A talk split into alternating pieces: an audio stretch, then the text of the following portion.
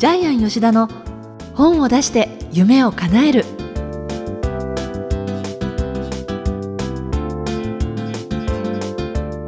小林まどかです。ジャイアン吉田の本を出して夢を叶える。ジャイアン今回もよろしくお願いいたします。はい、よろしくお願いします。えーまあ、だんだんこう暑い季節にもなってきていますけれども、はい。最近ジャイアンの近況で言うと何か変化はありますか？そうですね、あの、まあ、毎回まあお酒とか飲んでるんですけども、あの、最近まあ出版社の社長さんとかですね、えーお酒を飲む機会が多くなりまして、この前はあの、辰巳出版のまあ広瀬社長とですねあ、まだ若い社長さんなんですけども、えまあ、一緒にお酒飲ませていただきましてまあ、なぜ飲むかっていうのは、まあ、仲良くなりたいっていうのもあるんですけども、その出版社が持ってる、その一番本の売り方ですね。どういう形で今の厳しい出版不況に対して戦っているのかっていうのがやっぱり飲まないと教えてくれないんですよね。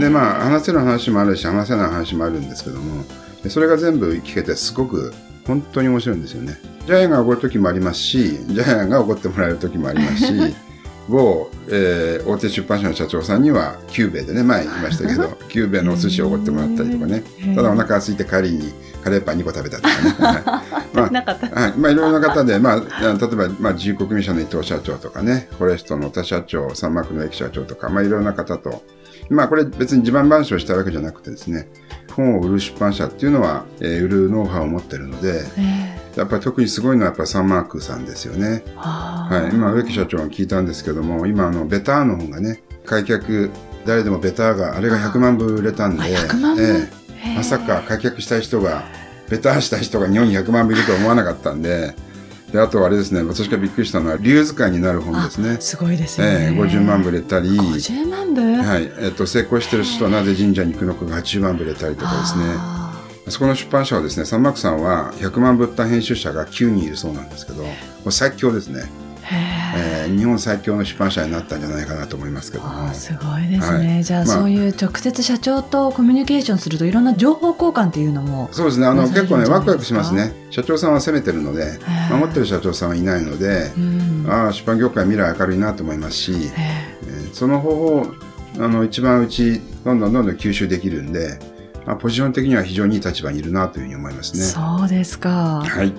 じゃあまたね何か近況ありましたらねそうですね、はい。教えていただければと思いますはい、たくさんあるんですけどね。はい。はい、えーそれではジャイアン吉田の本を出して夢を叶える今回も最後までお楽しみください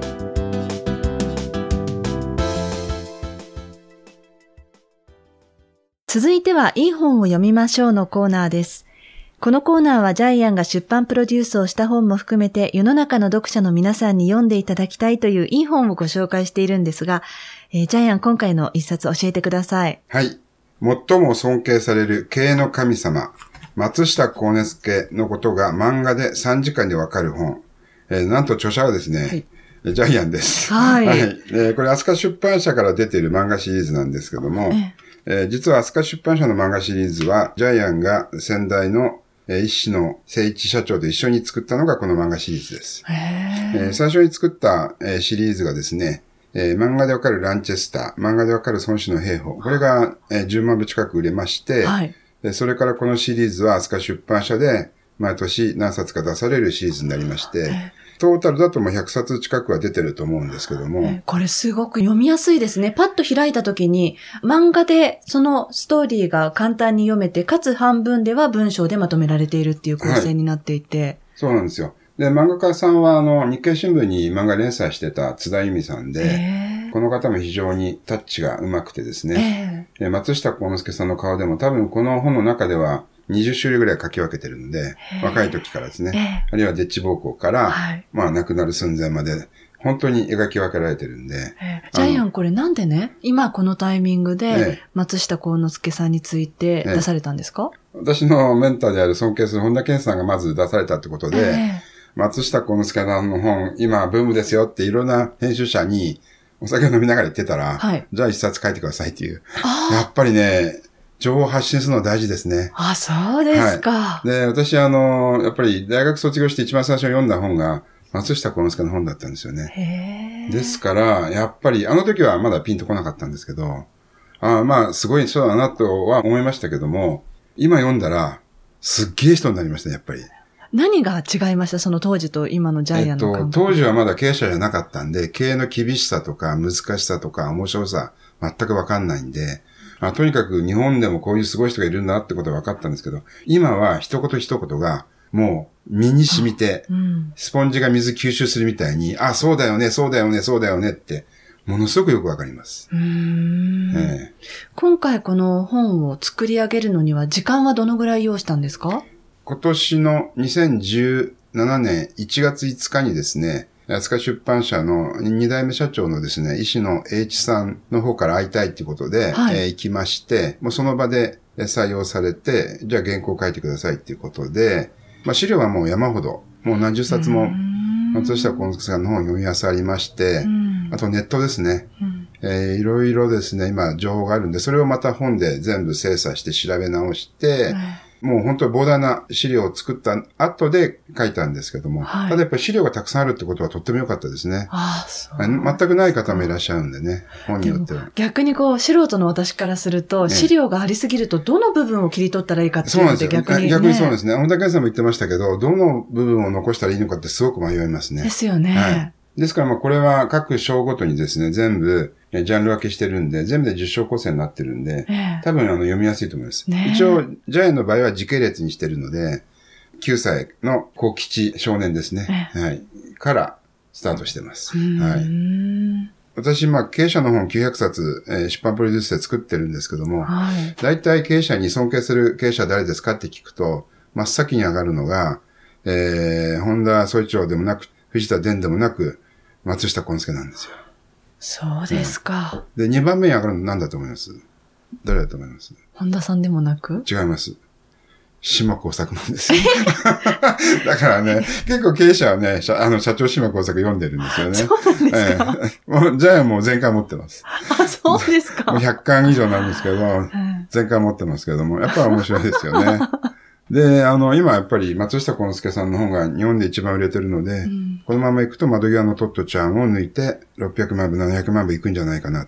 毎年やっぱり2、30万部。亡くなってからも今、未だに売れ続けているのでね。なかなかでもやっぱりこういう方って稀有な存在ですよね。本当に亡くなってからも、またそのブームが来るとか。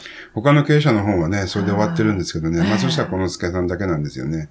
で、多分あの、PHP 研究所を作ったり、えー、消化村塾ですよね。まあ、松下政経塾ですね。うん、そういう政治家のいろいろな、えー、総理大臣になるような機関とかも作ってるので、多分その業績でやっぱり残ってるんじゃないかなと思いますね。あとやっぱアメリカのタイムとかライフに乗ってる日本人って、二つ乗ったと思って私が知る限り松下幸之助だけなんですけど。あ、そうですか。はい、またすごいのが、明治、大正、昭和、平成、四つの時代来たんですよね。えーで、亡くなったのが平成元年の4月27日なんで、天皇が崩御されてから後を追うように、本当4つの時代駆け抜けた経営者って、松下幸之助だけじゃない？と思ってますけども、まあ、そこら辺も多分長く語り伝えられる伝説になる理由だと思ってます。はい、で、あの、よく業界ではですね、あの、ソニーと比較されるんですよね。はい。で、ソニーはですね、業界のモルモットって言われてるんですよ。あの、松下電機はですね、真似した電機って言われてるんですけど。え、それ、それぞれどういうえっとね、あの、ソニーは人真似しないんです。うん、で、ソニーは、例えば、松下が、いや、今パナソニックとなってますけども、新しい製品を作ると、技術者が集まって、何十人も集まって、製品分解して、ああ、すごいね、なるほどね、って言って、でも、ふーんで終わるんですよ。ふーんで。うん、要するに自分たちは同じこと真似しないんです。松下電機はどういうことかというと、全員が集まって、あ、これ使おう、これ使おうっていいところ、いいとこ取りするんですよ。だから企業の姿勢が違うんで、で、ちなみにソニーは何十周年かの創業記念に社員がですね、金のモルモット、ネズミのモルモットを金で作ったやつを社長に送ったそうです。だから要するに自分たちは業界のパイオニアなんだって。絶対に真似しないんだっていう。だからソニーの世間一般の評判は業界のモルモット。要するに、一番最初にやるんです。で、松下電機は真似した電機みたいな感じですね。ただやっぱり、私はこれいいと思ってるんですね。学ぶ姿勢っていうのは真剣さの象徴だし、やっぱりいいところは取り入れようっていうのは、これが日本の技術を世界の技術に育てたんで、どっちがいいかは悪いかじゃなくて、まあそういうふうに言われてるってことですね。で、それからですね、まあ本の中にも書いてあるんですけども、ダイヤの中内社長とめっちゃ喧嘩してるんですよ。ライバルは、松下幸之助のライバルは、ダイヤの中内さんで、で、中内さんは、1円でも安い商品を消費者のもとに届けようって思ってるんですけども、要するに、商品の値段は消費者が決めるっていうのが、ダイヤの中内社長のモットーで、で松下幸之助は違うんですよ。商品には適正価格があるんで、商品の値段を決めるのはメーカーだって言ってるんで、真っ向から対立して、で、ダイヤの中内社長が、えー、松下製品を安く売ったんで、冷蔵庫とかですね、製品差し止めしたんですよ。そしたら、はい、ダイヤの中内社長が独占禁止法で訴えて負けたんですよ。それで公正取引委員会から、えー、違法判決が出て、その後、闇再犯してんじゃないかっていうふうに検査が入って、さらにアメリカからダンピング訴訟を起こされて、で、一大不買運動につながってみたいな感じで、めちゃくちゃあれなんですよ。多分、じくじたる思いで、あの、中内社長とは一生和解せずに、はい。そのまま亡くなったんですけどね。あ、そうですか。はい、まあ結局最終的にはあの、不買運動からですね、全国の主婦が買わないって言ったんで、まあ値段を15%下げて、売って一応問題は解決したんですけども、えー、実はあの、松下電器もかなり柔軟の時代がたくさんあります。歴史の中では。そういうこともこの本の中ではたくさん書かれています。うん、でもそういう時にどうやって乗り越えたかっていうその経営者マインドっていうのが、今の多くの経営者たちにもきっと引き継がれたりしてるんですよね。この本の後半はすべて松下幸之助の経営者マインドです。うん、で、例えば不況の時ほど備えをしっかりするとかですね、他の経営者がやってないことをやっぱり松下幸之助やってたんで、まあそこら辺の要因もいっぱいありますね。へえジャイアンちなみにこの本はどういう方に主に読んでいただきたいと思います？えっとね、経営者の、えー、が一番多分ヒットすると思います。先ほど言いましたけど、私も経営者になって読んで、初めて松下幸之助のすごいところがね、分かったんで、一般の方が読んでもめちゃくちゃ面白いと思います。うん、面白いけども、うん、やっぱり経営者の方がずしんときますね。えはい。彼の原点っていうのは、いつもインタビューでなぜ成功したのかって聞かれるときにですね、三ついつも答えてるんですけども、貧しかった。自分が成功したのは貧しかった。学歴がなかった。体が弱かったって。これ成功法則じゃないですよね。でもそれを逆転したんですよね。ね貧しかったから必死に働いた。学歴がなかったから全ての人から学んだ。体が弱かったから無理しないで人に任せたみたいな感じですね。だからあの、本当に超マイナスから、どん底の、どん底からスタートしてるんで。なんかこう経営者っていうと、もうイケイケみたいな感じのそんなイメージありますけれど、その真逆のネガティブのその3つのところでのネガティブを全部こう反転させて、それを味方にして、松下幸之助さんが出来上がってるって感じですよね。そうそうそうですね。まあ、とにかく少年時代はめちゃくちゃ悲惨で、うん、9歳でもう父親が米そばに失敗して家が破綻して、多分もう首打ち減らすために大阪に出されたと思うんですけども、小学校4年生で9歳ですね。大阪の商家にデッチ暴行されて、で、11歳で2年後お父さん死ぬんですよね。それから、えー、お母さんも亡くなって、兄二人がいたんですけど、それも全員亡くなって、28歳で天涯孤独。たった一人だけ。で、自分も二十歳で結核になって、もう、地獄のような生活ですよね。ねよくそこで、その世界のパナソニック作ったと思いますけども。でも全てが満たされて、全てが整っている人が成功するだけでもないっていう。逆にそうですね。ういうねモデルの。ね、あそうですね。ジャイアンいつも言ってますけど、八方美人は幸せになれないとジャイアンいつも言ってますけど、すべて満たされた人って、うん、それがゆえに多分才能発揮できないかもしれないですね。うん、ハングリーさがないとね。はい。で、まあ、松下幸之助の、まあ、歴史は皆さんご存知だと思いますけれども、最大の発明は二股ソケットなんですけども、その改良版を上司に提案しても相手にされなかったんで、結局それが、えー、自分の会社を作る独立のきっかけになったんですけども、多分この時に上司がいいねって採用してたらね、はい、それ会社の手柄になって、ね、松下幸之助、今の松下幸之助ないんですよね。でそれから松下幸之助、あの、自分が二十歳の時に19歳の梅野さんっていうですね、淡路島から大阪に来た女性と結婚するんですけども、この時も会社を独立してから松下幸之助あの、ぜんざい屋さんやりたかったんですよね。ぜんざい屋さんね。で、ぜんざい屋さんやろうって言ったんだけど、無名のが反対したんですよね。水商売は嫌ですって。あの時ムメノがいいですよって言ったら、今の松下電機、パナソニックはないわけなんで。でも確かこの番組でも以前、そう言ってましたよねあのはい私がもしその時に全財産やってても成功してるんじゃないかって言ったあ、らジスターバック、スターャイアンが、バックスね。うんでも、ジャイアンが、いや、でもまたそれは違うんじゃないかなって言ってましたけれど、はいでも、やっぱりなんか、どんなとこでも、うまくやっていけそうな感じはしますけどそうですよね。で、ちょっと実はあの私やっぱり人間の松下幸之助書きたかったんですけども、えまあ今ラジオ放送で言いますけど、結構あのやっぱりこの本に書けなかったこともありますね。自分の本の中ではですね、創業50周年記念に奥さんのメメナさんにありがとうと言ってですね、周りの社員がびっくりしたっていう、そういう資料があるんですけど、これ多分、普段から奥さんほったらかしにしてたからじゃないかなと思って。で、まあいろいろなんか、いろいろまあ会社の社長ですからね。ね。えーまあ、浮き名も流したんじゃないかなっていう。まあ、ここら辺は知ってるんですけど、書けない部分があったんで、あ、そうえですか。それはちょっと読者のご想像に任せますけども、ははい。い。はい。ということでですね、あの、まあ、本当にエピソードにこと書かない人で、例えば、労働組合の決起集会にのこのこ出て行って祝辞を述べたとかね。あと、みんなが労働組合の決起集会行って、誰も会社いなくて、トイレが汚れてたから、一人でトイレ掃除してたとかね。それを社員が目撃してびっくりしたとか。あと、へたまたまあの、工場の見に行って鳥取県に泊まって、そこの中井さんがね、旅館の中井さんが、鳥取県にも工場作ってくださいよって仕事がないんですよって言って、分かったって言って、それで全国に工場を作ったりとかですね。すごいあの赤字に厳しい人で、この本には書かなかったんですけど、かなり罵倒したみたいですね。えー、もう、そうまうんお前死ねぐらい言ったみたいですね。えーっと、まあ、本の中にはこう書いてありますけど、私こう書きましたけども、赤字の会社は道の真ん中歩くなって。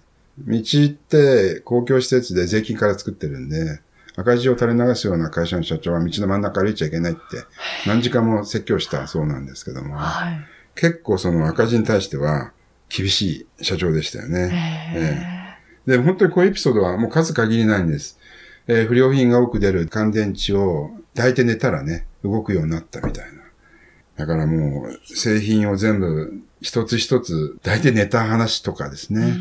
大阪万博の時、自ら炎天下に2時間並んで、お客さんと一緒に並んで、はい。それを見て、モニターで見ていた社員がびっくりして、あの、社長何やってるんですか？って飛んできた話とか、はいもう本当にエピソードには事欠かないですね。それは何ですか？その、一般の方の立ち位置に立ってっていそうです、そうです。うことですかは夏暑いんで。で、ええ結局その後に、みんなに帽子を出したんで、紙の帽子を。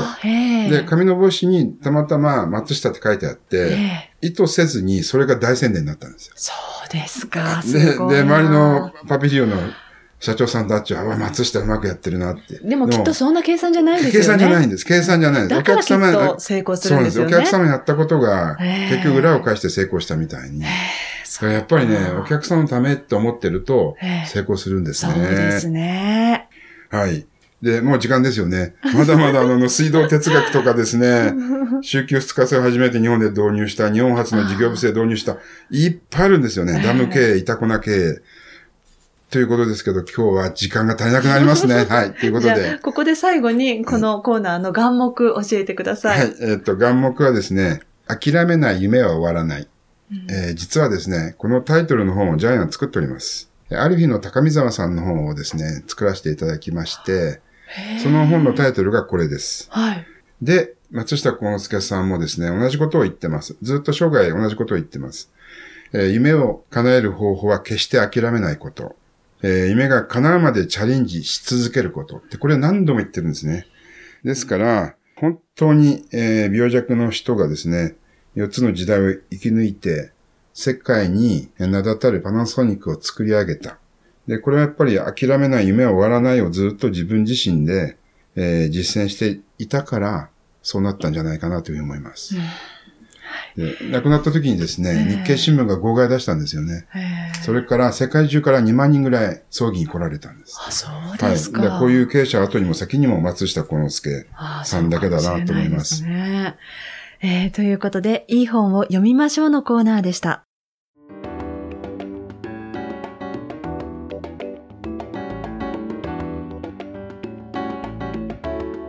続いては本を出したい人の教科書のコーナーです。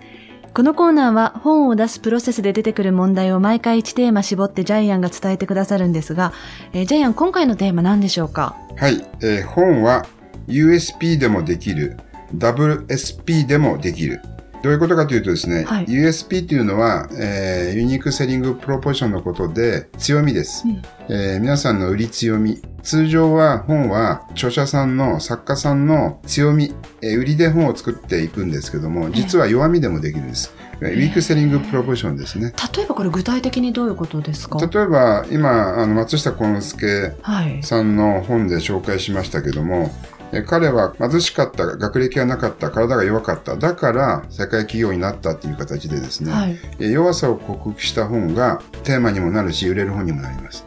で、これは前にも言ったかもしれませんけども、株で失敗した人が次に新しい成功する法則を見つけて株で大成功したとか、ずっと痩せられなかった人が、ジャイアンじゃないですよ。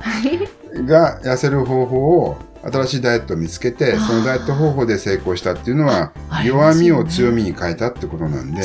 実はこういう本は非常にたくさん出てます、そうですか。はい、でこれが本を作るメソッドの一番大事な部分だっていうことで出版セミナーを開いてる方もいるぐらいですから。ええじゃああの自分が何が強みかななんていうふうについつい考えがちですけれどね。実は弱みが弱みが、はい、逆なんですね。それもありなんですね。そうなんです。逆なんです、へええ。えですからええ弱みって普段は自分の弱みは見たくない、うん。えー目も背けたいんだけど実はそれが一番読者が求めている売れる要素になる可能性もあるんです。えーえとなるとジャイアンのところでその出版コンサルお願いしますっていう方とか出版したいですっていう方の周りにはまさにこの WSP で本を出版されているっていう方も多くいらっしゃるんですか？多いですね。で。逆にそこは必ず突っ込んで聞きます。へえでそこがまた読者がその著者さんを愛してくれるポイントになりますんで。あそうはい、でその弱みっていうのがやっぱりあった方がええ人はその人を愛しますよね。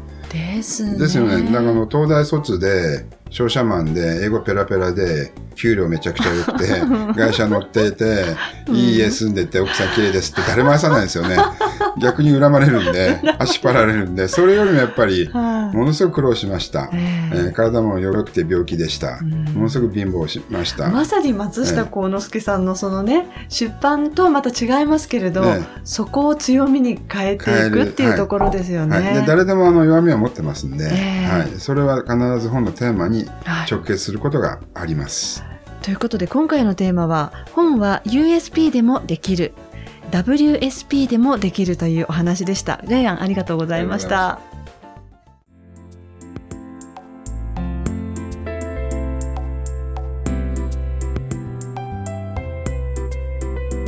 ジャイアン吉田の本を出して夢を叶えるいかがでしたでしょうか？